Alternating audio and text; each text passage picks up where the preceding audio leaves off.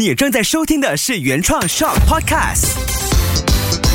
Shock，不知道大家对超自然现象有什么看法，有什么想法嘞？这些悬疑恐怖啊，到底是真的还是人为造出来假的嘞？其实东南亚一直都有流传各种的都市传说，甚至是一些恐怖灵异的故事。一想到都市传说，大多数都是来自东南亚。其实其他的国家有没有的嘞？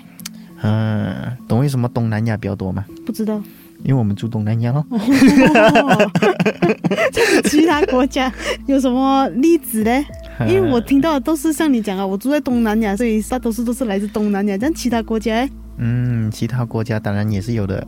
我举出几个比较出名的节目咯。嗯，比如美国，诶，它就有两个。比较耳熟能详的节目就是《魔鬼探险》啊，《魔鬼探险》它是一个三人组合来的，他们三个人呢就会时常去那些人家传说哎鬼屋哦，他就下面住个两三天，拍一下 live 啊，拍一些 video 给大家看，哎，到底有没有这个东西嘞？还有下一个嘞，就是《统灵之战》哦，《丛林之战》这个就。应该大家都很多人看过的，就是他们会召集在美国的那些巫师啊、法师啊，就对这方面有研究的人，在那个节目里面挑战，看谁可以破解到这些悬疑恐怖的事情，这样子。嗯。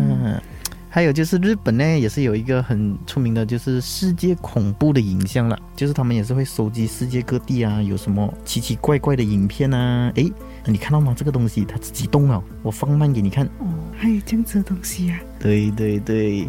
然后香港哎，最出名的就有一个那个怪谈了呢，对不对？啊，怪谈我懂，嗯，我也是有听说过。所以这些都是当地的一些超自然现象跟悬疑故事啦。嗯，对对。OK，这样子，现在呢，就让我们一起探索关于马来西亚的各种的都市传说啦。我是苏建，我是 Will。